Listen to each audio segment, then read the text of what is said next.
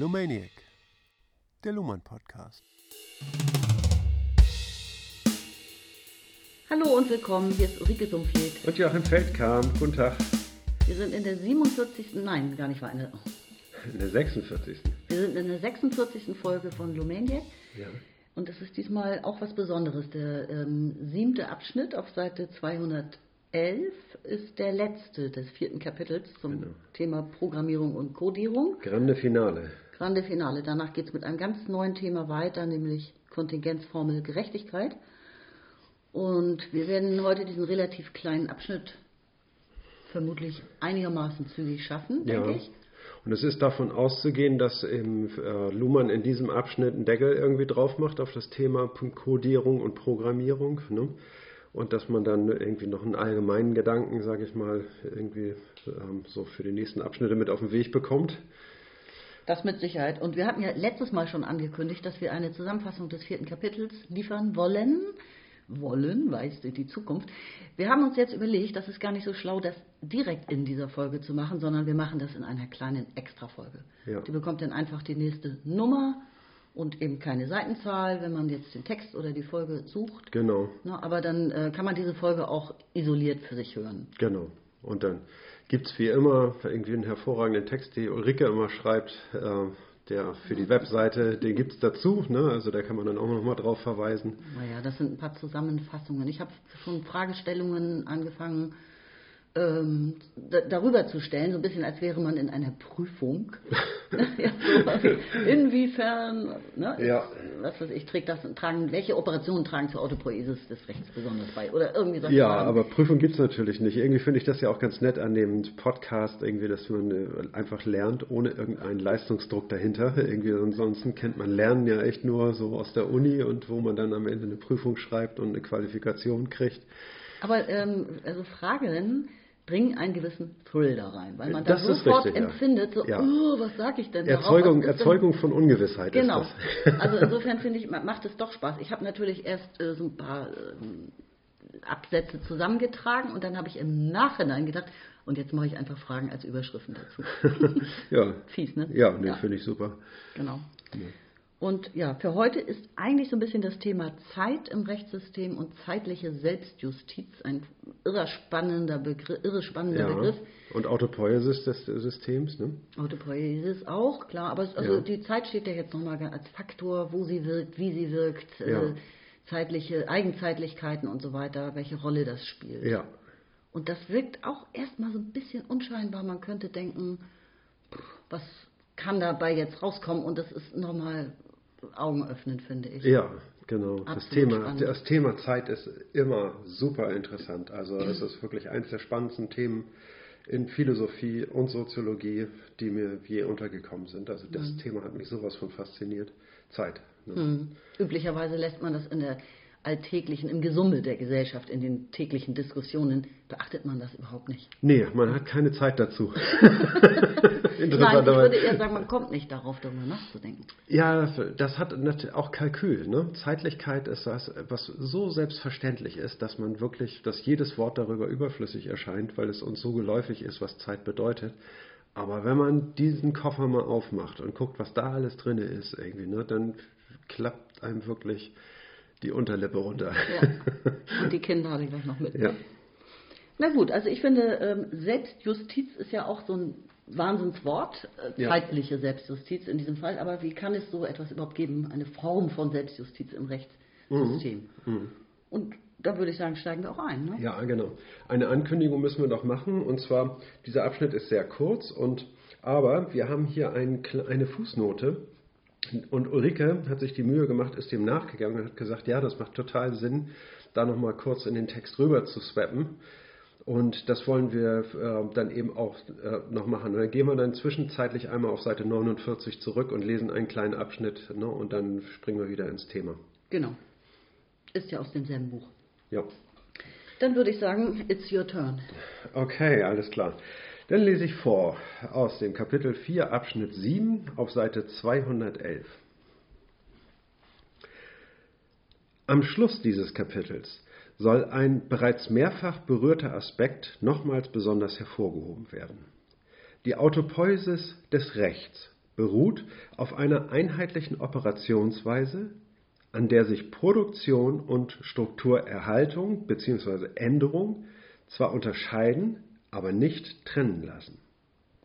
Genau, an dieser Stelle folgt jetzt auch die Fußnote und da steht dann nur Vergleiche Kap mit, Kapitel 2. Ja was eine gewisse Zumutung ist, ähm, weil das Kapitel 2 war auch recht umfangreich. Da sind wir da noch nicht. Ich glaube, wir sollten erstmal irgendwie die, die Frage aufmachen. Ne? Ja, die Frage aufmachen, genau. Ja. Also ich kann dir sagen, mir ging es so, dass ich am Anfang genau diesen Satz überhaupt nicht verstanden habe. Und ich dachte, was meint der denn jetzt schon wieder mit Produktion und Strukturerhaltung und so? Ja. Ich war so total im Wald und deswegen bin ich, war ich dann glücklich, als ich auf Seite 49 dann letzten Endes fündig wurde. Ich verstehe es so, dass ich eben es gibt einen Unterschied zwischen einer, zwischen einer analytischen Betrachtung und der, der Operation. Also die Produktion von Recht durch mhm. die Unterscheidung von Recht und Unrecht lässt sich analytisch unterscheiden von Kommunikationsstrukturen des Rechtssystems. Ja, schon. Ja, Aber operativ ja. nicht. Und zwar gibt es natürlich eine Begründung dafür weil das letzten Endes ein, ein nicht voneinander aus, auseinanderzuhaltender Prozess ist. Ja. Durch Kommunikation entstehen die Strukturen des Rechtssystems. Und mhm. die Strukturen findet man nicht irgendwie vor oder kann sie ja. einfach, man baut Strukturen auf und hinterher kommuniziert man oder so. Das lässt sich gar nicht auseinanderhalten. Und und der Begriff Autopoiesis kommt hier, kommt hier wieder rein irgendwie. Ne? Der muss immer wieder, sage ich mal, einmassiert werden, dieser Autopoiesis-Gedanke. Ne? und zwar, dass ein, ähm, ein tatsächlich stattfindender Prozess im Gange ist. Und der ist, den nennt Luhmann autopoetisch. Ne? Und das heißt also, ja, Autopoiesis heißt, ein System erzeugt die Elemente, aus denen es besteht, selbst. Mhm. Mehr heißt das nicht. Das heißt nicht, das System erzeugt sich selbst oder das System betreibt sowas wie Selbstproduktion. Mhm. Ne, das ist damit nicht gemeint, sondern das System erzeugt seine Elemente, aus denen mhm. es besteht, selbst. Ne? Und in diesem Fall Kommunikationen. Die Elemente sind ja genau. Kommunikationen. Es sind Kommunikationen, genau. Nur diese Kommunikationen werden, werden produziert. Ne? Und dass das ein geschlossener Prozess ist, ne? Das macht die Autopoiesis aus und das ist sehr, sehr wenig, wenn man das vergleicht mit dem Begriff der Selbstproduktion, wo das Selbst sich selbst erzeugt, sich seiner selbst gewiss wird, irgendwie wie eine geistige Genesis mhm. oder so. Ne? Das ist damit nicht gemeint, sondern es ist eigentlich sowas gemeint wie ein Prozess, wie, ja, wie, wie Dominosteine. Ne? Der eine fällt um und erzeugt damit das Umfallen des anderen, ja. was das Umfallen eines Dritten erzeugt. So, ne? Und so schließt die Autopoiesis aneinander an. Ne? Mhm. Und, dann, äh, und das ist ein fortlaufender Prozess. Und ähm, ja, wodurch wird dieser Prozess wahrscheinlich? Wahrscheinlich wird er durch bestimmte Strukturen, die wir dort finden und die das System eben auch produziert, aber längst nicht so seiner selbst gewiss. Sich nicht so bewusst dabei. Die Strukturen sich, sich entstehen eben einfach. Ne? Die Strukturen entstehen dabei und können sehr viel später erst entdeckt werden, wenn, die, äh, wenn das System schon weit elaboriert ist. Ne? Entdeckt man die Strukturen, die sehr, früh, äh, sehr viel früher mhm. entstanden sind. Ne? Ja. Genau, also vielleicht kann ich, passt doch hervorragend die Fußnote, ähm, äh, Quatsch, den Querverweis auf Seite 49. Mhm. Ne, das äh, Luhmann-Zitat, was dazu passt, lautet nämlich, autopoetische äh, Systeme sind an ihren Operationstypus gebunden. Ja. Und zwar sowohl für die Erzeugung nächster Operationen als auch für die Bildung von Strukturen. Es gibt anders gesagt keine in Anführungszeichen Wesensverschiedenheit oder Materialverschiedenheit von Operation und Struktur. Schon im Lebensprozess der Zelle sind die Enzyme zugleich Daten, Produktionsfaktoren und Programme. Im Gesellschaftssystem gilt dasselbe für Sprache. Eine Beschreibung des Rechtssystems kann deshalb nicht davon ausgehen, dass Normen, wir werden hier Codes und Programme unterscheiden, hat er damals noch gesagt, mhm. ähm, dass Normen von anderer Substanz und Qualität sind als Kommunikationen. Rechtsbezogene Kommunikationen haben als Operationen des Rechtssystems immer eine doppelte Funktion, und zwar als Produktionsfaktoren und als Strukturerhalter. Das passt doch perfekt ja. zu dem Satz, der, mit dem das, der siebte Abschnitt anfängt. Ne, die Autopoesis des Rechts beruht auf einer einheitlichen Operationsweise, an der sich Produktion und Strukturerhaltung oder Strukturänderung zwar unterscheiden, aber nicht trennen lassen. Mhm. Ja, also an diesen ähm, Abschnitt irgendwie da erinnert Luhmann äh, nochmal an die Ursprünge der Autopoiesis, nämlich ähm, aus dem ähm, von Varela und Maturana, ähm, äh, die den Autopoiesis-Begriff geprägt haben. Ne? Und, ähm, und die eben Zellen entdeckt haben, irgendwie, aha, es gibt Zellen, aha, in den Zellen ist ein Zellkern und in, der Zell, in dem Zellkern ist eine DNA. Ne? Und wenn man sich die DNA genau anguckt, ha, das ist ja fast wie Morse-Alphabet irgendwie, ne? ein Code, mhm. ne? der sich reproduziert und allen Zellen identisch ist irgendwie. Das ist ja natürlich eine Wahnsinnsentdeckung. Ne? Aber trotzdem müssen wir noch eine wichtige Ergänzung hinzufügen. Und zwar, das, was, da in, was wir als Zelle bezeichnen, ne, ist kein Körper. Jedenfalls nicht in erster Linie. Es ist ein Körper natürlich, ne? aber das, was ihn ausmacht, ist ein Prozess. Ne? Das heißt, diese Zellen erzeugen mhm. sich selber ne? in einem Prozess. Also diese Zellen sind eigentlich überhaupt nicht als Körper zu denken, sondern als erstes und in erster Linie als ein Prozess. Ja. Ne? Und ähm, das heißt also, es geht nicht um den DNA-Code, wie er da steht, um das Morse-Alphabet, nicht das ist das Programm, sondern, sondern ähm, die Enzyme, sagt Luhmann, sind Daten. Das sind, ist mhm. wie Information. Ne? Diese, diese DNA lebt und produziert, nämlich andere DNA. Ne? Das macht, machen sie zum Teil zur Selbstreproduktion, zum Teil aber auch irgendwie, um Prozesse im Organismus zu regeln.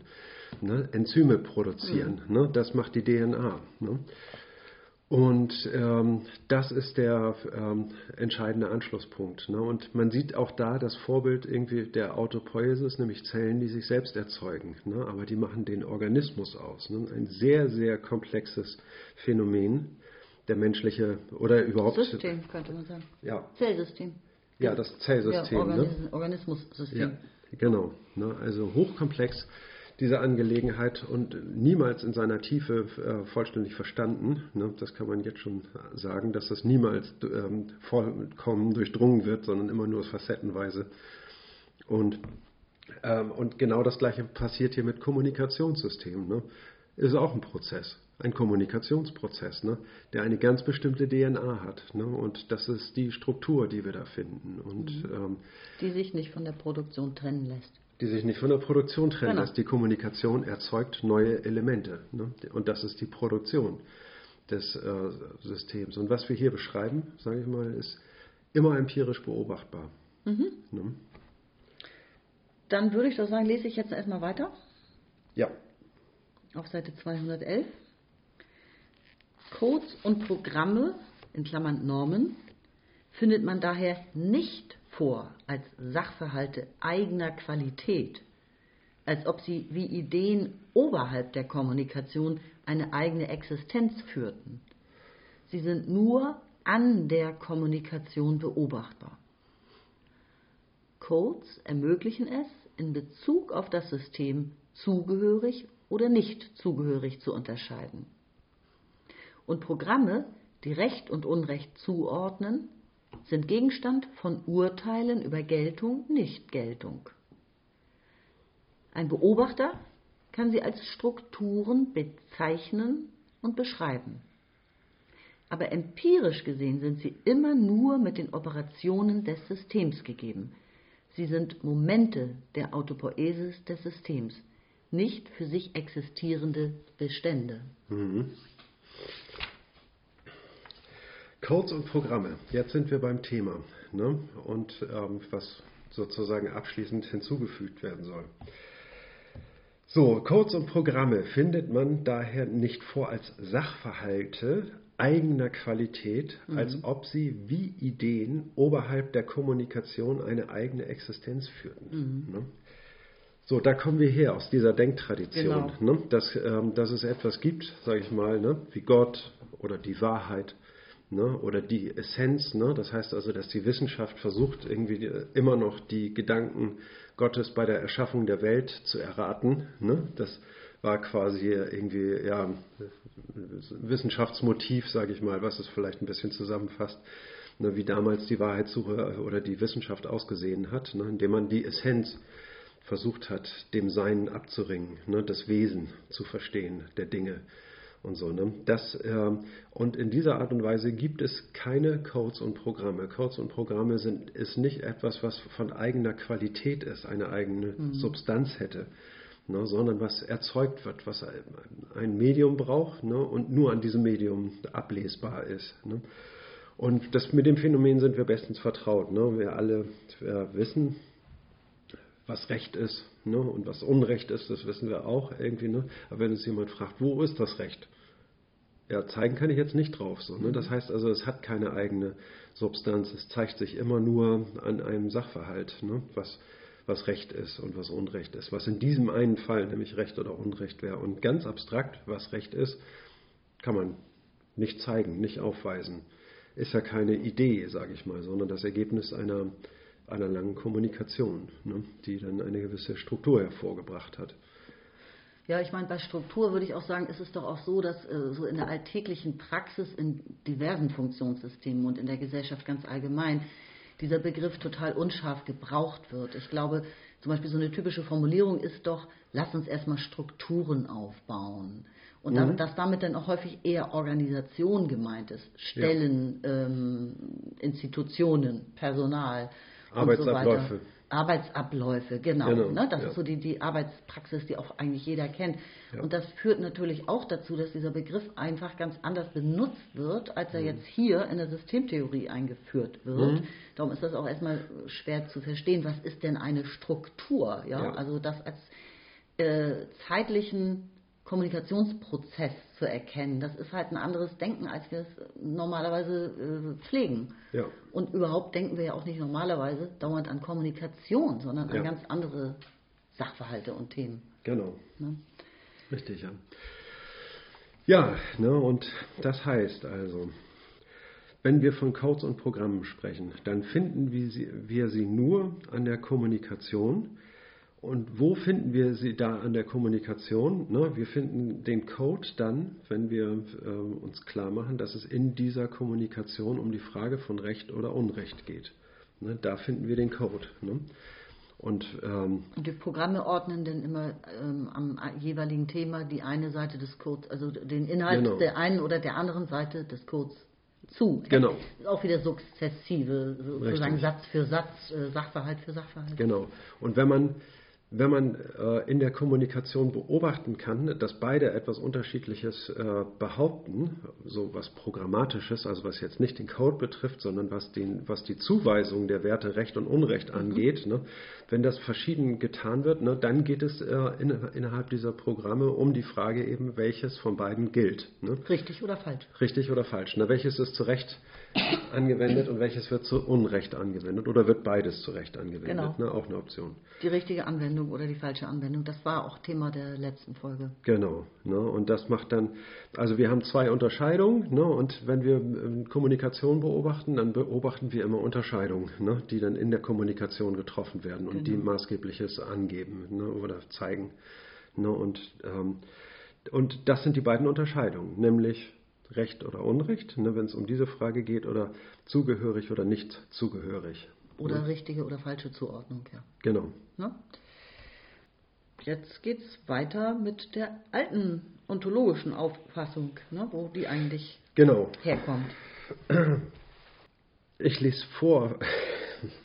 Die gegenteilige Auffassung verdankt, wie Platons Ideenlehre schlechthin, ihr Vorkommen der Schrift. Schriftliche Texte begünstigen in der Tat die Vorstellung, als ob das Aufgeschriebene auf der Materialbasis Papier tatsächlich für sich existiere. Und die Ideenlehre registriert dann dazu passend die Einsicht, dass man das Wesen der Welt nicht gut als Papier, als Papier bezeichnen, auf Papier reduzieren kann. Tatsächlich ist jedoch auch Schrift für soziale Systeme nichts anderes als eine Produktionsweise von Kommunikation mit erheblichen Konsequenzen für die Form der Strukturen, die dabei mitproduziert werden. Mhm. Das hat was Drolliges fast schon, ne? das Wesen der Welt als Papier zu bezeichnen, das, auf den Gedanken könnte man dann kommen. Ne? Ja, wie kommt man auf diesen mhm. Gedanken? Dass das, äh ja, weil dieses Stück Papier, diese, diese Kommunikation dann tatsächlich ein Eigenleben entfaltet. Mhm. Und das meint er ja auch mit den erheblichen Konsequenzen. Der Witz ist ja, dass ein Text ähm, mit zeitlicher Distanz, im Unterschied zu oraler, mündlicher Kommunikation unter Anwesenden, mhm. betrachtet werden kann beobachtet werden kann und darauf, dazu wiederum Stellung, darauf Bezug genommen werden kann. Also es gibt, und die, die Stellungnahme, Bezugnahme auf den Text kann ja wiederum von anderen beobachtet werden und es entspinnen sich ja völlig neue also Beobachtungslevels, Beobachtung von Beobachtung von Beobachtung. Ja. Ne, und also die Kommunikation kann sich in ganz andere Richtungen entwickeln. Mhm, richtig, ja. Ja, ja, ja, ne? Außerdem wird dadurch natürlich eine ganz andere Redundanz erzeugt durch ähm, ja. ne? also, also eine ewige Wiederholung sozusagen, wenn ein Text erfolgreich ja. bleibt, wie Platon. Also ich bin jetzt als Philosoph natürlich geneigt, das alles erstmal auf den philosophischen Grund zu stellen. Ne? Und ähm, da hat er hier Platons Ideenlehre angeführt, ne? wo wirklich ja irgendwie Platons Ideenlehre, irgendwie ne, der, die Ideen sind für Platon wie Sterne, wie Fixsterne, sage ich mal, die am Firmament gesetzt sind ne? und die eine Realität darstellen äh, von solch einer Evidenz, dass sie eigentlich nicht bezweifelt werden kann. Ne? Also die Ideen sind für Platon reale. Ja. Ne? Sind sie ja letzten Endes auch. Es ist ja eine Form von Realität, die geschaffen wird. Ganz genau. Ja. Ne? Wodurch wird diese Realität geschaffen? Ne? Sie wird ja tatsächlich geschaffen. Also wenn jemand annimmt, dass die, diese Dinge real seien, dann ist es auch so, dass sie real sind für ihn. Die, eine Fiktion ist auf andere übertragbar. Eine Fiktion ist real. Eine Fiktion ist als solche real. Ja, so könnte ne? man es auch sagen. Ja. Genau, ne? man muss das ein bisschen anders betonen, ne? aber mhm. so hängt es äh, tatsächlich zusammen. Ne? Und das weiß man, das ist Allgemeinwissen, das ist Psychologie, ne? das ist aber auch Philosophie und das ist Soziologie. Ne? Das ist äh, die Lehre vom Beobachter, ne? mhm. der sozusagen das Beobachtete mit der Beobachtung erzeugt. Ne? Mhm. Ja, ich musste eben nochmal an diesen israelischen Historiker Yuval Noah Harari denken, der mhm. ja so nett beschrieben hatte in äh, eine kurze Geschichte der Menschheit, ähm, welche Bedeutung, evolutionäre Bedeutung es eben hatte, dass eine Fiktion, die begrifflich ausgedrückt werden kann, auch ja. jetzt vor der Schrift, noch vor der Erfindung der Schrift, ja.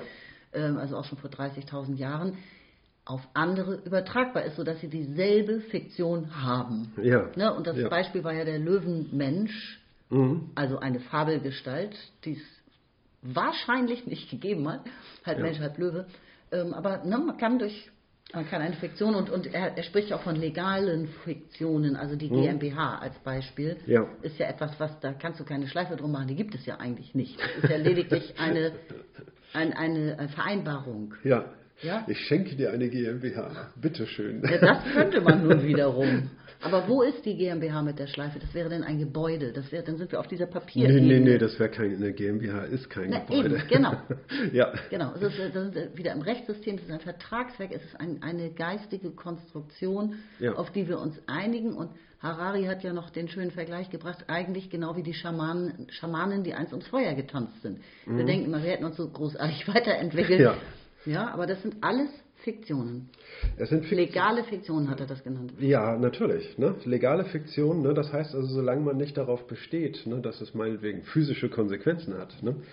die dann, äh, wie soll man sagen, nur durch einen Voodoo irgendwie äh, mhm. äh, beobachtet werden können oder so, ne? Dann, äh, und das eben mit äh, ja, solche Erklärungen, denen nachzufolgen, ist müßig so. Ne? Man irgendwie kommt da zu keinem Ergebnis ne, wenn man jetzt der Realität nachjagt. Ne? Und das Gleiche ist mit Gott, ne? Gott. Also Papier schafft auf jeden Fall eine, ja, was, was ändert sich durch das Papier? Ne? Das gesprochene Wort ne, wird plötzlich aufgeschrieben. Und damit wird es äh, zeitlich konserviert ne, und kann äh, und ähm, die Aussagen, die jemand trifft, irgendwie die bekommen plötzlich eine gewisse Geduld und ähm, sind zitierbar. Ne? Dadurch, dass sie äh, zeitlich konsistent sind, kann man Papiere sammeln und miteinander vergleichen und gegeneinander halten. Ne? Und äh, das hat für die Kommunikation maßgebliche Konsequenzen, weil das Gedächtnis für die Kommunikation plötzlich immens erweitert wird. Wir hatten doch hier im Zusammenhang mit dem Begriff Verfahren letztes Mal, glaube ich, ja. äh, die Formulierung von Luhmann, die Beteiligten eines Verfahrens werden durch die protokollierte Kommunikation zu Gefangenen ihrer eigenen Aussagen. Ganz genau, ja? ganz genau, ja. ja Und super. dasselbe erleben wir doch heute in Social Media. Ja. Ne, da ist die, du weißt gar nicht, wer das alles beobachtet. Das können eine 100.000 Menschen gleichzeitig sein oder so. Die beobachten deine Kommunikation und dann wirst du festgenagelt. Mhm. Ja. Ne, du wirst zu, weil du kannst ja darauf zurückkommen. Du kannst ja jederzeit referieren. Schriftlich ist es nicht mehr zu löschen. genau. Ne, das hast du gesagt. Genau, ne, und dann be- bekommt, sage ich mal, dass äh, die Kommunikation, sage ich mal, äh, das, äh, Luhmann spricht hier von starken, mit erheblichen Konsequenzen für die Form der Strukturen, die Genau. dabei mitproduziert werden. Ne? Schrift ist ein ähm, Strukturwandler. Ne? Ja. Ne? Bis, gut. bis ein Mhm. Wandel vollzogen ist irgendwie. Ne? Und dann kommt dieser Strukturwandel auch wieder, zu, wie soll man sagen, zur Ruhe. Ne? Und das heißt also, wir unterhalten uns auf einem Level über Recht, irgendwie, wo, es, wo wir Schrift schon längst voraussetzen. Mhm. Ne? Das heißt also, was aufgeschrieben ist, irgendwie hat eine gewisse Gültigkeit. Ne? Und das ist äh, tief eingelassen in die Struktur des Rechtssystems. Ne? Ja. Genau. Und jetzt kommen wir langsam zur Zeit, was das alles mit der Faktor Zeit, welche Rolle der dabei eigentlich spielt. Ne? ja. Dass Produktion und Strukturbildung eben nur in einem Prozess vollzogen werden können. ja. Dann lese ich jetzt weiter. Scheiße.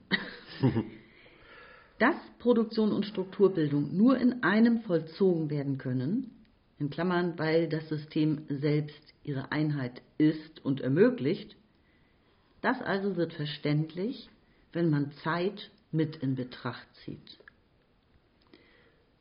Um sich Zeit und damit Zukunft und damit Ungewissheit zu schaffen, richtet das Rechtssystem Verfahren ein.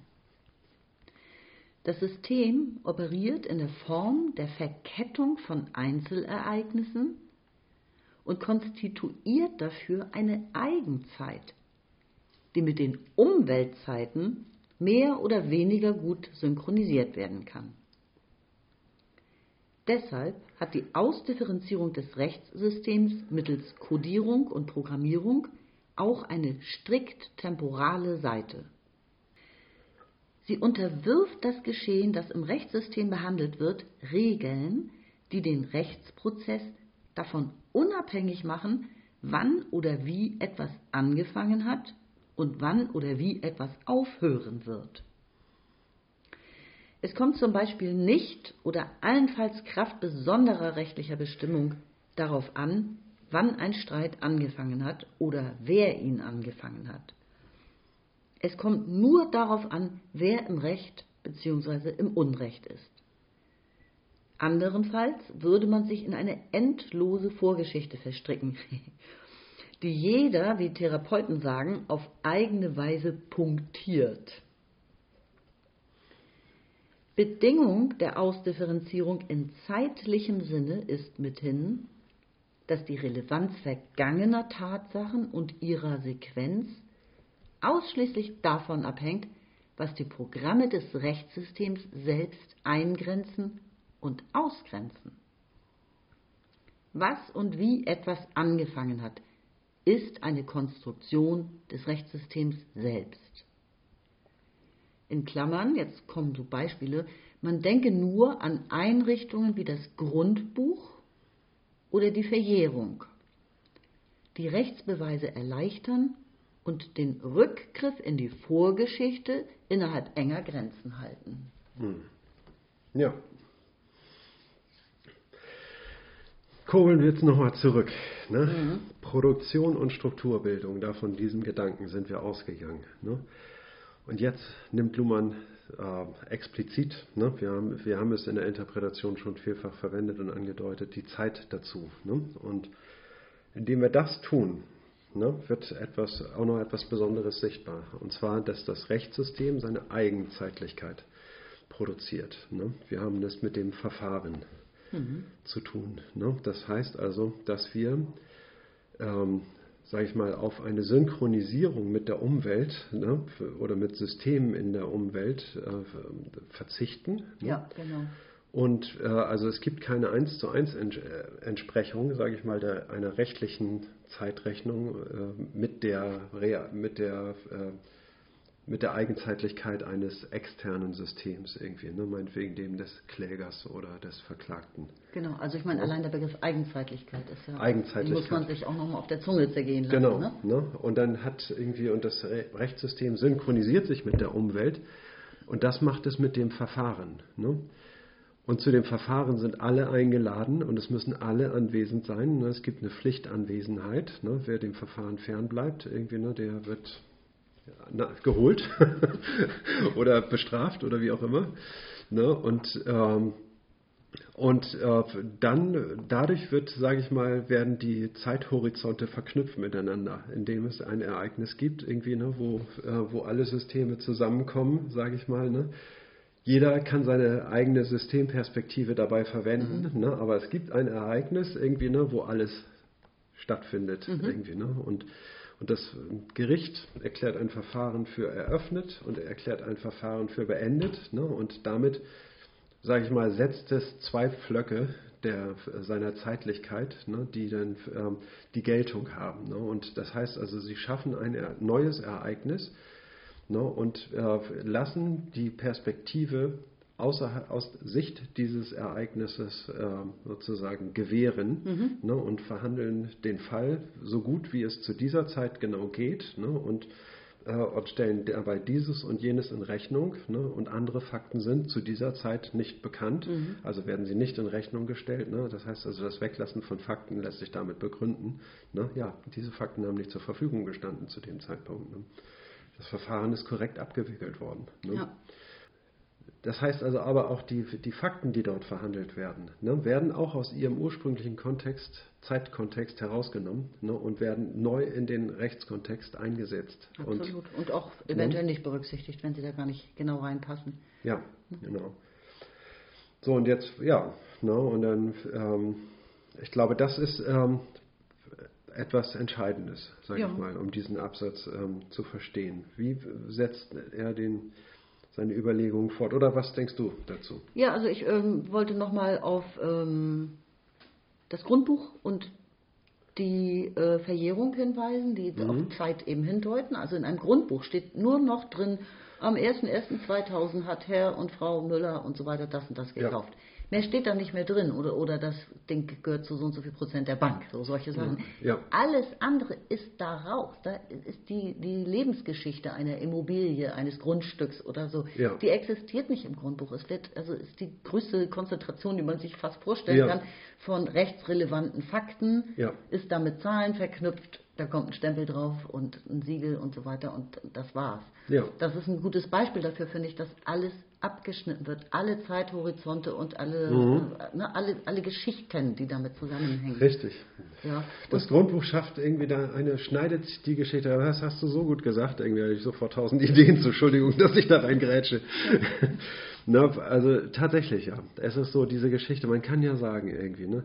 Ja, aber Besitz ist ja auch an die Nutzung geknüpft. Wenn jemand jetzt ein Stück Land besitzt und das aber nie bewirtschaftet, dann hat man doch irgendwann das Recht, dahin zu gehen und zu sagen, und ich baue da jetzt Weizen an. Ne? Und dann ist das irgendwie mhm. auch mein Land. Ne? Und wenn, wenn er das nicht nutzt, so, ne? Dann äh, das ist ja Geschichte, sage ich mal, die mhm. geschrieben wird ne, und die erzählt werden muss und so. Ne? Und indem es das Grundbuch gibt, irgendwie wird dieser Zopf einfach abgeschnitten und gesagt, ja, dann hättest du es umschreiben lassen müssen im Grundbuch. Ne? Dann wäre es jetzt vielleicht deins, aber im Grundbuch steht dieser Name, dem gehört das, fertig. Typische Landraubthematik ne? in Lateinamerika, ja. in vielen Ländern wird, ähm, also indigene Bevölkerungsgruppen oder so be, äh, bewirtschaften vielleicht beackern praktisch seit Jahrhunderten ein, Land, Landgebiete. Mhm. Das wird ihnen weggenommen und da wird gleich ganze Sache gemacht, nämlich durch Grundbucheintragung. Mhm. Und ab da okay. hast du ein Problem. Ja, ne? so. genau. Ne? Und äh, die Verjährung ist, finde ich, auch noch ein anderes interessantes Beispiel, ne? weil ähm, egal, was, worum es eigentlich geht, der ganze Fall wird irrelevant, wenn eine Sache verjährt ist. Genau. Es gibt diesen Fall dann im Rechtssystem sozusagen nicht mehr. Also, ja. ne, irgendwo in der Akte, natürlich in der Schublade oder so, aber mhm. er hat dann keine Bedeutung mehr. Ja. Ne? Hat, hat, hat genau. ja auch tragische Komponenten ja. oft. Ne? Und in, in, jedem Verfahren ist es eben so, ne, dass man irgendwie, es liegt ein Streit vor. Ne? Irgendwie hat dieser Streit ja immer angefangen ne? und dann irgendwie, und wenn man Jetzt, ja, wenn man jetzt nicht so rechtlich versiert ist, könnte man denken, es geht auch darum, irgendwie danach zu forschen, wer hat mit dem Streit angefangen und was ist als Reaktion auf erste Provokationen irgendwie äh, zu werten, irgendwie, ne, die dann dadurch entschuldet wird, ne, dass sie ja zunächst provoziert wurden. Mhm. Ne. Erzählt jeder eine andere Geschichte, ne, die anders pointiert ist ne, und zu einer anderen Zeit äh, beginnt. So, genau. Denk an Gerichtsdramen. Ja. Die fangen ja nie im Gerichtssaal an, sondern sie erzählen eben immer diese Vorgeschichte. Und da sind dann diese weichen Fakten, diese Schweinereien sozusagen auch drin, damit man ja. dann wenigstens moralisch Genugtuung bekommt genau. und mal, ja. mal zu sehen bekommt, was außerhalb von den rechtsrelevanten Fakten nämlich da alles noch mhm. sich ereignet hat. Richtig. Diese ganze Story wird auch abgeschnitten. Ne? Und es liegen jetzt, es mhm. werden die Fakten auf den Tisch gelegt, ne? er hat das gemacht, er hat das gemacht, ja, das hat er. Und, und das Rechtssystem sagt einfach nur irgendwie, okay, gut, das war jetzt äh, nicht legitim, das war legitim, was er da gemacht hat, irgendwie, ne? Und dafür war aber das nicht legitim und so, ne? Und das, Gericht sagt, das Gericht sagt nur, das war Recht und das war Unrecht. Und wer mit dem Streit angefangen hat, ist mir egal. So, ne? Damit setzt das Recht seine eigene Zeitlichkeit genau. ne, in dieser ja. Entscheidungssituation. So, ne? und, dann, und er versucht, sage ich mal, durch Aussagen die Zeugen und Anwesenden auch festzunageln. Ne? Mhm. Und sagt irgendwie, ne, war Ihnen das der und der Gedanke nicht bewusst? Haben Sie das irgendwie absichtlich getan? Irgendwie, ne? Antworten Sie mal. Ne? Und dann antwortet man irgendwie, ne? und dann beruft man sich auf diese Aussage und begründet so das Urteil. Ne? So funktioniert das. Ne? Und zwingt die Leute quasi zu, der, zu, einer Teilnahme und zur Ereignisproduktion im Rechtssystem ne? durch solche Aussagen. Ne? Richtig. Und das ist die, äh, und damit gewinnt das äh, Rechtssystem und die Eigenzeitlichkeit des Rechtssystems den Durchsatz, sage ich mal, in die ähm, anderen Systeme. Ne? Damit ist es strukturell an die anderen Systeme gekoppelt. Richtig, aber ich frage mich, ob es jetzt eigentlich eine Eigenzeitlichkeit des Rechtssystems gibt oder ob es nicht schlicht eine Eigenzeitlichkeit des Verfahrens ist. Weil also der Code ist ja auch zeitunabhängig oder umgekehrt. Das Verfahren ist unabhängig, also zeitunabhängig von, vom Code und das Programm ist auch nicht zeitgebunden sondern es ist eigentlich wirklich das Verfahren, was diese Eigenzeitigkeit Ja, aber, erzeugt. aber was das Verfahren ist, ist ja durch die Strukturen des Rechtssystems angegeben. Diese Normen ist, ja. Sind, ja durch das Rechtssystem vorgegeben. Ne? Das Verfahren mhm. irgendwie durch den und den zu eröffnen sind und, äh, und auch zu schließen sind von derselben Person zu einem späteren Zeitpunkt. Papapa. Ne? Das sind ja die Strukturen des Rechtssystems. Oh, definitiv, genau. Ja. Aber also zumindest wollte ich darauf hinweisen, ohne dieses ähm, Subsystem, wie wir es auch genannt haben, hast du das letztes Mal genannt, ohne diese Idee oder das Subsystem des Verfahrens, mhm. Mhm. wäre diese Eigenzeitlichkeit nämlich nicht gegeben. Ja. Dieses, das Verfahren ist dazu notwendig. Ja, mhm. genau. Okay, ja, dann lese ich den vorletzten Absatz auf Seite 213, achte Zeile. Was für die Vergangenheit gilt, gilt auch für die Zukunft. Zumindest insofern, als es auf systemeigene Grenzbestimmungen ankommt, verhalten Vergangenheit und Zukunft sich zueinander symmetrisch. Was Zukunft betrifft, wird man vor allem an die Institution der Rechtskraft denken. Aber auch die ausgiebig erörterte Unbrauchbarkeit teleologischer Perspektiven gehört in diesen Zusammenhang, denn sie müssten, ernst genommen, bis zum Eintritt des angestrebten Zustands jede Bindungswirkung aufschieben. Mit dieser apodiktisch zeitlichen Selbstjustiz verhindert das Rechtssystem unabsehbare und unkontrollierbare Interferenzen externer Bedingungen. Oder andersherum formuliert, eine Rechtsordnung die Ausdifferenzierung und operative Schließung erreichen und sich damit als Rechtssystem konstituieren will, kann dies nur, wenn sie das zeitliche Bezugsfeld der sozialen Interdependenzen unter Kontrolle bringt und nach eigenen Regeln abschneidet. Das heißt aber auch, dass ein erhebliches Maß an zeitlicher Desintegration im Verhältnis zur gesellschaftlichen Umwelt in Kauf genommen werden muss. Im Recht gibt es andere Vergangenheiten und andere Zukünfte als in anderen Bereichen der Gesellschaft. Ich fange mal oben an. Ne? Mhm. Also Vergangenheit und zu, äh, Zukunft verhalten sich zueinander äh, synchron, hätte ich fast gesagt, symmetrisch. Symmetrisch, ja. Man, Weil, weil es so ist, also ähm, dass man die Zukunft durch die Vergangenheit, Kraft der Vergangenheit denkt und die Vergangenheit Kraft einer möglichen Zukunft, ne? einer möglichen Zukunft ne? denkt irgendwie. Ne? ich habe aber den nächsten Satz, also sind ein, zwei Sachen drin, die ich wirklich nicht verstehe. Was meint er damit? Auch die ausgiebig erörterte Unbrauchbarkeit teleologischer Perspektiven. Ja, das habe Ja. ich verstanden, warum teleologische Perspektiven unbrauchbar sind. Aber was, was, was Ja. heißt das jetzt, diese, diese, Teleolo Theolo ah, diese teleologischen Perspektiven Mhm. müssten, wenn man sie ernst nimmt, bis zum Eintritt des angestrebten Zustands jede Bindungswirkung aufschieben. Also das, das verstehe ich einfach leider nicht, was er damit meint. Das haben wir doch alles äh, besprochen. Ne? Wir haben über Teleologie gesprochen im Rechtssystem. Ne? Und äh, das ging da um Erziehung. Ne? Und da hatten wir dann, äh, ja, wie soll der Richter urteilen? Ja. Der Richter hatte nach dem Wohl des, ähm, des Kindeswohls, genau, ne? er hatte ja nach dem Kindeswohl hat er zu urteilen ne? und, äh, und zugunsten eines größtmöglichen Kindeswohls. Ne, aber er weiß ja nicht, was dem Kind jetzt am besten täte, ne, real in der Situation. So, ne? Und dann ähm, gibt es eben auch dieses, ähm, ja, wie soll man sagen, also wenn das Gericht äh, da fehlgegangen ist im Urteil, dann trifft das Gericht keine Schuld irgendwie, ne? dass, es, äh, dem, dass er dem Kindeswohl, sage ich mal, einen äh, Abbruch getan hat, in dem es so entschieden hat. Ja. Weil es ja im Verfahren, sage ich mal, es hat für das Rechtssystem keine, keine Relevanz, sage ich mal, dass, dieses, ähm, dass es nicht zu dem Ziel führt, zu dem Handlungsziel, ne, dem der Richter ja verpflichtet ist. Verstehe ich. Aber was heißt es, das müsste, wenn man das ernst nimmt, bis zum Eintritt jede Bindungswirkung ähm, sein lassen? Ach so, das, also, ja. äh, das heißt, äh, im Grunde dürfte, könnte ein Urteil gesprochen werden, aber das hat gar keine Relevanz. Das ist ein nicht bindendes Urteil, müsste eigentlich gesagt werden. Oder wie? Mhm. Bis das Kind 18 ist und Ja. selbst sagen kann, was es äh, rückblickend für es am besten gewesen Ja. war und wäre. Natürlich kann man ein Verfahren, die Bindungswirkung, ne, kann man sozusagen damit, die Bindungswirkung heißt ja, ne, das Urteil des Richters gilt immer noch. Das Ja, ist die Bindungswirkung. Ne? Und dann kann man sagen irgendwie, okay, äh, das ist erst gültig, dieses Urteil, wenn es tatsächlich zum Kindeswohl geführt hat ne? Okay. und nicht zu seinem Gegenteil. Ne? Und dann, ähm, das ist für, äh, Okay. nein, der Richterspruch ist bindend, ob es dahin führt oder Beziehungsweise nicht. rechtskräftig. Ne? Er ist er sagt, rechtskräftig. er sagt man muss vor allem an die Institution der Rechtskraft denken. Ja. Ein Urteil ist rechtskräftig, es ist also geltendes Recht. Mhm. Ne, Das sind ja, glaube ich, so die Keywords in diesem Zusammenhang. Genau.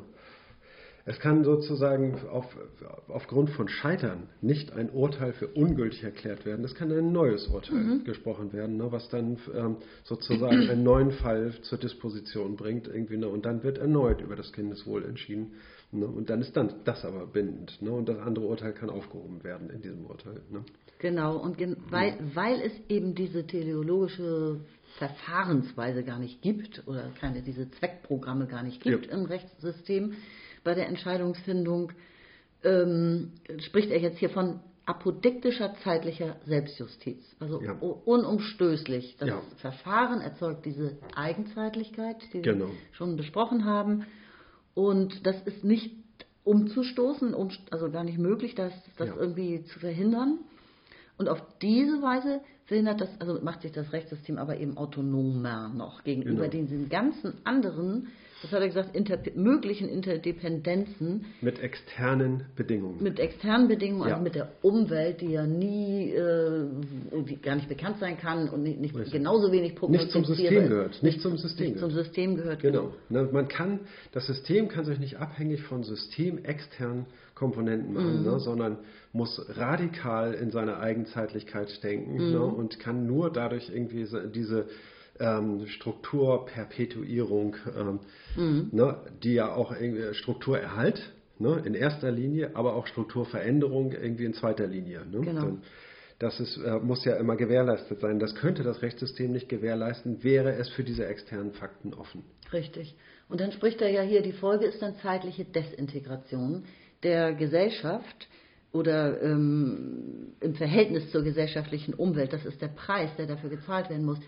Also ich meine, jedes Funktionssystem, das auf einem virennäheren Code beruht, erzeugt dann wahrscheinlich seine Eigenzeitlichkeit, oder? Weil Ja. ob, äh, wann du zahlst oder ne, also ob, Ja. ob du zahlst, Das ja, gilt für alle das Systeme, ist ja, auch eine Eigenzeitlichkeit. Das steht nämlich in deinem Kaufvertrag drin oder in deinem was auch immer Vertrag, den du da unterschrieben hast. Und äh, egal was auf der Welt passiert, das ist gültig und das folgt dem Code. Ja. Ne? Also Genau. Das kann man ganz generell für alle Systeme sagen. Ne? Das ist ein ganz allgemeiner Gedanke, irgendwie, dass jedes System seine Eigenzeitlichkeit erzeugt. Und die, das Abschneiden der Historie, sofern nicht systemrelevant ist, dann auch übertragbar. Weil warum du dir das Schlauchboot für 30.000 Euro gekauft hast, ist dem Kaufvertrag eben auch egal. Und den Zahlungsbedingungen. Ja. Ne? Also das Ja. steht da ja auch nicht, auch nicht drin. Genauso wenig wie Wie in aller Welt kommst du jetzt auf ein 30.000 Euro, Euro teures Schlauchboot? Das ist Framing, man muss einfach Bilder erzeugen. ja, geil. Und die können auch ruhig doof sein. Hauptsache, du weißt, das ist auch dieses Beispiel, äh, denken Sie jetzt nicht an einen rosaroten Elefanten. Ja, ja. ja, Ne? Also das ja, ja. Gehirn ist ja nicht in der Lage, etwas zu negieren, was es sich begrifflich Vorstellen. leider bereits vorgestellt hat. Ja, genau. Und deswegen ist ein Schlauchboot ein gutes Beispiel. Ich hätte rosa Schlauchboot sagen sollen. Aber wie kommst du auf diesen einen astronomischen Preis für ein Weiß Schlauchboot? ich nicht. Um dich zu amüsieren. Das ist halt ein richtig geiles Schlauchboot. Also im Recht gibt es andere Vergangenheiten und andere Zukünfte. Ne? Allein Genau. der Plural von Vergangenheiten Ja. und Zukünften ist schon Ja. heiß. Genau, also ähm, Zukunft und Vergangenheit, ne, das sind Zeithorizonte, ne, die man in einem Jetzt hat. Ne, und dieses Jetzt ist ein System Jetzt, ne, was ja auch Zeit durchlebt. Ne. Zum Beispiel den Zeitpunkt, wann ein Verfahren für eröffnet geklärt, erklärt wird irgendwie und der Angeklagte irgendwie hoch, mit hochrotem Kopf auf seinem Stuhl sitzt und hin und her rutscht und der Rechtsanwalt hofft, alles richtig zu machen und der Staatsanwalt mit gewetzten Säbeln bereit zum Angriff da sitzt und der Richter, der erstmal so tut, als wenn er von nichts etwas weiß. Ja, ja, so muss es ja sein. Ne? Und also das ist so ein Jetzt, ne? Und das hat sein ähm, und das ist ein Ereignis im System, ne? Und entwirft seine eigene Vergangenheit und seine eigene Zukunft. Ist vollkommen klar, was damit gemeint ist. Ne? Das heißt also, Vergangenheit und Zukunft sind horizontische Bestimmtheiten, die durch etwas produziert werden. Nämlich durch Ungewissheit. Durch diese Ungewissheit, dass ein Loch irgendwie was in der Zukunft zu füllen ist. Und zwar mit dem ganzen Wissen der Vergangenheit. Und schon wieder haben wir schwarze Löcher. no, und damit wird, äh, kommt diese Zeit in Bewegung und äh, wird die Kommunikation wird ähm, geladen, sage ich mal, mit einem Potenzial, was damit erzeugt wird. Diese Unwissenheit ist ein Potenzial, wie potenzielle Energie, die das System jetzt antreibt. Ne, und Äußerungen und äh, Fortschritte innerhalb des Systems äh, wahrscheinlicher machen. Ne, und die Kommunikation fängt jetzt an. So, ne, und äh, meinetwegen, ja, Beweisaufnahme oder sowas in der Art. Ich weiß nicht, womit beginnt ein Prozess. Üblicherweise mit der Verlesung der Genau, Anklageschrift. mit, ja. nee, mit der Verlesung des ähm, Beginn des, Beginns des Verfahrens, hatte er doch gesagt. Ja. Das, ein Verfahren wäre nicht eröffnet, wenn nicht im Verfahren als erstes kommuniziert werden würde, dass das Verfahren eröffnet ist. Ja, genau. Ja, ich, genau. Ne, dann sagt man, das Verfahren ist eröffnet und was ist das Erste, was passiert? Die Verlesung der Anklageschrift. Dann ne, was, wohl schon, ja. ne, dann Nee, er vorher kommt noch das Aktenzeichen. Aktenzeichen. Ich fand das so geil. Anfang, Ende, Aktenzeichen habe ich mir gemerkt. Das ist ein Verfahren. Das fand ich super. Herrlich, ja. ja super. Und noch vielleicht auf die Bibel schwören. Ja. Ja, das macht man, macht jeder Zeuge dann. Ne?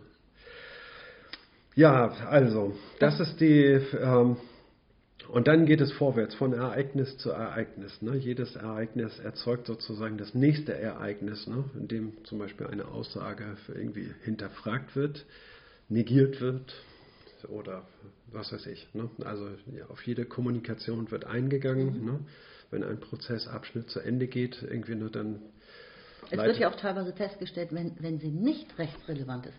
Das sind ja immer die Fragen, die dann abgelehnt werden. Ne? Ja. Oder ähm, die, wo, wo jetzt in geschworenen Filmen USA die Geschworenen gebeten werden, das zu ignorieren, was sie gerade gehört haben, was übrigens Nicht wohl geht. unmöglich sein Ja. dürfte. Ja. Ja. aber es darf nicht mit betrachtet werden. Also Genau. die Psyche kann keiner beobachten und die Gedanken auch nicht. Ja.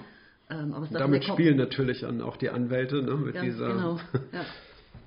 So, und all das hat natürlich auch Folgen für die Gesamtgesellschaft. Das heißt, es kann auch zu Problemen kommen. Das kann auch, äh, er spricht ja hier von zeitlicher Desintegration. Ja. Und da gibt es einen Ausgleich für. Und zwar hat, hat Ja. er, nennt er hier zwei Formen, die sich das Rechtssystem ähm, konst- konstruiert hat. Das, ich würde sagen, lies den Abschnitt doch erstmal vor. Dann, irgendwie, ähm, dann kommen wir ja auch schon zum Abschluss hier. Genau. Seite 213. Zitat.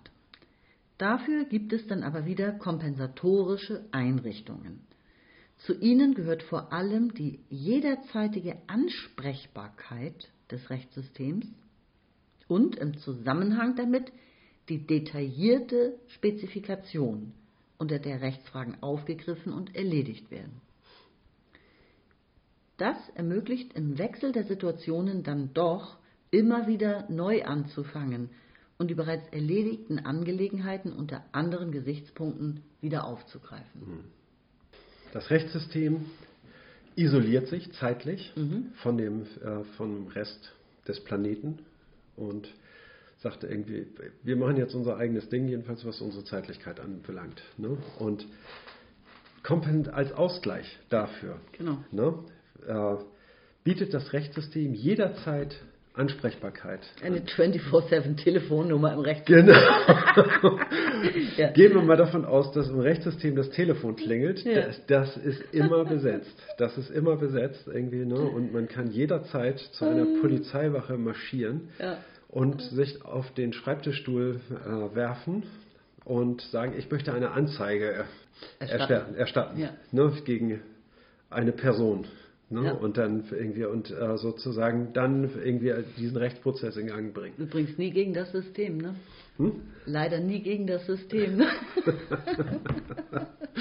Ja, doch, Nein. doch, eigentlich schon. Nein, es können nur Personen ähm, angezeigt werden oder verurteilt werden. Du kannst auch eine GmbH nicht äh, ver, äh, verurteilen. Ja, ich meine, deine Person, äh, schon, also das ganze System kannst du für ihn nicht anzeigen, ne? aber du kannst irgendwie äh, gegen systemische Zustände klagen. Eben nicht. Doch. Gesellschaftliche Bedingungszusammenhänge war mal eine Formulierung von Luhmann in dem Ja. Zusammenhang, mit denen wir es insbesondere im, in, in der Verletzung von, des Umweltschutzes oder Ja. Rechtes oder so andauernd nämlich zu tun haben. Nur Es sind ja Verkettungen von Zusammenhängen. Wenn alle Menschen durch neue Technik häufig oder so Mhm. das und das benutzen und die Umwelt wird so und so mehr verschmutzt dadurch. Ja. Und das geht dann wieder auf den so und so Kreislauf zurück, weil Vögel das Hm, ach, fressen okay. und, und, und so weiter. Ja. Gesellschaftliche Bedingungszusammenhänge. Du kannst nichts und niemanden verklagen. Ja, Da ist kein ja rechtsrelevantes Faktum drin. verstehe ich. Da, alles klar, ja. Genau, das wird nicht als Straftat erkannt. Ne? Hm. Wenn es dann, äh, wenn man die Umwelt vernichtet, so, ne? du kannst jetzt Ja. kein ähm, System, also ein Atomkraftwerk irgendwie, ähm, Hm.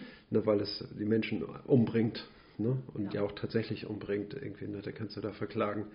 Ist halt. Das ist ja schon durch Risikomanagement oder ne, also durch Ausschluss von Risiken dann sowieso vertraglich Ja, ja. abgesichert alles. Du Ne? kannst irgendwie äh, Vernachlässigung der Sicherheitsmaßnahmen, der vorgeschriebenen, ne? das kannst du einfordern, ne? Ja. aber äh, darum geht es ja nicht, Wenn sondern es geht gegeben, um, Ja. Um die Langzeitfolgen, ne? die dann ähm, in Kauf genommen werden durch die Gesellschaft und, sag, und du sagst dir, das ist doch Mord.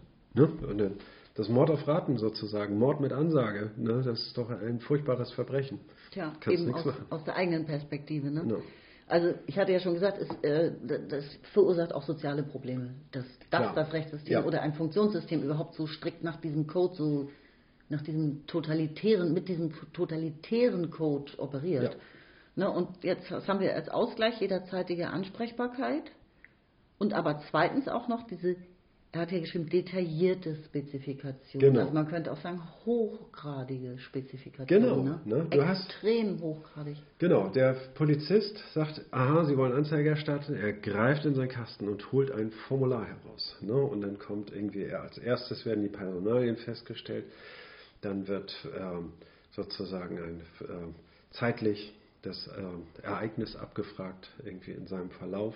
Ne? Und dann wird eine Aussage erstellt und diese Aussage muss man unterschreiben damit äh, und so. Ne? Und dann ist das, äh, also das ist äh, eine ganz spezifizierte Vorgehensweise Ja. ne? und dann gibt es Empfehlungen, was als nächstes zu machen ist, Rechtsanwalt einschalten, Ja, Pipapo, mit- ne? und die ganze und das Ganze hat einen festen Auflauf aus ähm, Ablauf und ähm, feste Strukturen. Ne, und, Und nimmt sich Zeit. Es nimmt sich. Zeit. Hier genau. wird an die Zeit eigentlich wieder Die zurückgeschenkt, Zeit- finde ich. Genau, die Zeit wird angehalten Mhm. tatsächlich. Ne? Und, dann, äh, und es wird ganz genau geguckt, bis der Fall geklärt ist. Mhm. Ne? Also das empfinde ich tatsächlich auch als sozusagen Geschenk. Also weil wenn du das Recht hast, wenn das erstmal festgestellt wird, Ja. dass er geklagt werden kann, dann bekommst du Zeit zurückgeschenkt, weil das wird so detailliert dann analysiert, was Genau. rechtsrelevant ist und was Mhm. nicht. Ähm, das ist wiederum, ich würde sagen, unvergleichlich, oder? Das, Das gibt es nirgendwo sonst, diese hochgradige Ja. Detailliertheit. Ja, Ne? Also die Ja. genaue, genaueste Betrachtung. genau. Ja. Ja. ja, dass die Zeit wirklich so angehalten wird, ich glaube, das ist ganz besonders spezifisch für das Rechtssystem. Das gibt es im Wirtschaftssystem, glaube ich, nicht. Ne? Da wird, ach nee, im Gegenteil, die Wirtschaft ähm, Ja. versucht alles so hochgeschwind wie möglich genau. abzuwickeln. Ne? Richtig, irgendwie, weil jeder Geldtransfer ist sozusagen die Gewinn, darin ist eine Gewinnmarge enthalten und je schneller der Transfer vonstatten geht, da kriegst du keine Zeit zurück. Ne? Richtig, naja gut, es gibt andere Sachen wie ähm, du überweist etwas und mit deinem Geld wird gearbeitet oder so. Aber egal, also natürlich gibt es da alle möglichen Zeitfaktoren so im Wirtschaftssystem, aber Mhm. das ist überhaupt nicht vergleichbar. Also auch der Kundenservice, wenn ich das jetzt mal vergleichen würde, als Mhm. Ausgleich für unzufriedene Wirtschaftskunden oder so, Ja. der nimmt sich nicht vergleichbar viel Zeit äh, für Details, Genau. wie wir alle wissen, Ja. ähm, dich dann zu befriedigen. Genau. Der nimmt sich keine Zeit, sondern der nimmt irgendwie, Der greift ins Regal, hier haben Sie ein neues Produkt, ne? Fall gelöst. Ja, so, oder du, Ja. wirst du halt, du weißt schon, von Callcenter zu Callcenter weitergeleitet. ja, ja. Also ich finde es ein, super Abschnitt, irgendwie, der nochmal ganz Elementares irgendwie zum, zum Ausdruck bringt, auch etwas ganz Allgemeines zur Systemtheorie und wie sie arbeitet, ne, was ja in, in den letzten Abschnitten, die wir durchgearbeitet haben, ja nicht immer der Fall war. Das war so spezifisch für das Rechtssystem. Ne, Naja, wir haben den Vergleich zwischen, mit Verfahren und Moral zum Beispiel gehabt, ne, dass das Moral kein entsprechendes Verfahren entwickeln konnte, Ja. keinen entsprechenden eindeutigen Code und so. Also es gab schon auch viele, da haben dann festgestellt, das ist eher ein Kommunikationssystem als eben ein Funktionssystem ne, Ja. und so. Also es gab schon auch viele Bezüge zu anderen ähm, Systemen oder allgemein. Zu, zu anderen Systemen ja, aber ganz, ganz allgemeine Gedanken zur Systemtheorie. Ne? Also so diese, dieses Grundwissen Systemtheorie, ne? was man ähm, lässt sich auch immer nur an Systemen beobachten. Ne? Deswegen also es gibt keine allgemeine Lehre, das sind Systeme, sondern die sind immer gebunden an die Beobachtbarkeit. Nur man kann sagen irgendwie, okay, wir machen jetzt eine allgemeine Systemtheorie, aber die wird nicht umhin kommen, irgendwie nach vielen Beispielen in verschiedene Richtungen zu greifen, um das, was, äh, was sie, äh, durch sie beobachtbar werden soll, beobachtbar wird. Dann würde ich jetzt vielleicht zum Abschluss des vierten Kapitels, bevor wir den Rückblick nächstes Mal machen, Hyper, Hyper, fahren Sie mit, noch ein paar Keywords droppen, also eben the most sexy keywords of the fourth chapter. ähm, Oh, irgendwie holla die Waldfee. Codes und Programme, Konditionalprogramme, Zweckprogramme, der teleologische Begriff des Zweckes, die doppelte Modalisierung von Zeit, Risiken und Risikomanagement, außerrechtliche Einigungen, warum das Recht eine Trivialmaschine ist, zweiwertige Logik, Souveränität des Rechts, der totalitäre Code, warum ist er eigentlich totalitär?